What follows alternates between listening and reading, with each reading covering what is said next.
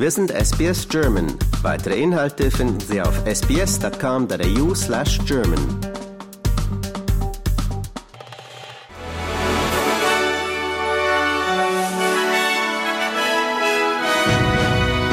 Sie hören den SBS German News Flash an diesem Montag, den 24. Juli. Mein Name ist Benjamin Kantak.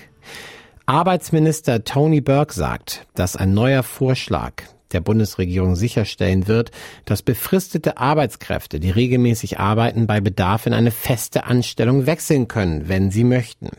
Die Regierung setzt weitere Beschäftigungsreformen um, die Arbeitgeber dazu zwingen werden, etwa 850.000 derzeit befristeten Arbeitnehmerinnen und Arbeitnehmern eine feste Stelle anzubieten.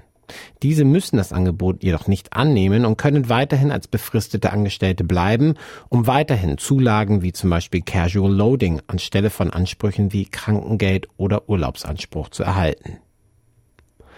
Ein neuer Bericht zeigt, dass mehr Haushalte in Australiens Geschichte als je zuvor unter Überbelastung bei Wohnkosten leiden, während der Bedarf an Sozialwohnungen ein Rekordhoch erreicht hat.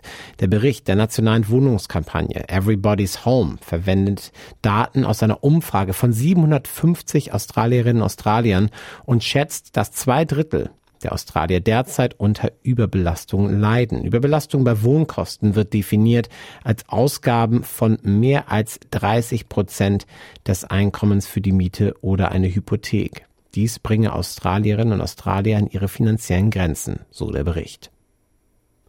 Spanien steuert auf ein Parlament ohne absolute Mehrheit zu, da weder links noch rechts voraussichtlich eine Mehrheit bei den nationalen Wahlen erlangen werden, was den Weg für langwierige, potenziell ergebnislose Verhandlungen zur Bildung einer Regierung ebnet. Nach Auszählung von 99 Prozent der Stimmen hatte die oppositionelle Volkspartei 136 Sitze, während die regierenden Sozialisten unter Premierminister Pedro Sanchez 122 Sitze errangen.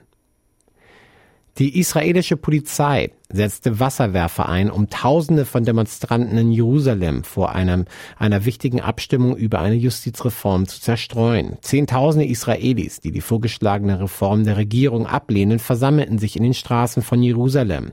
Die Reform zielt darauf ab, die Regierungsaufsicht über das israelische Justizsystem zu entfernen und dem Parlament die Möglichkeit zu geben, Entscheidungen des obersten Gerichtshofs mit einer Mehrheitsabstimmung für ungültig zu erklären.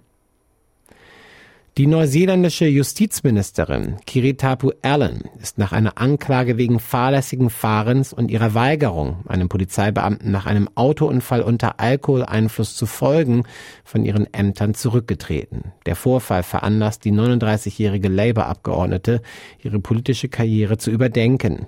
Dies folgt einer öffentlich dokumentierten Phase psychischer Probleme.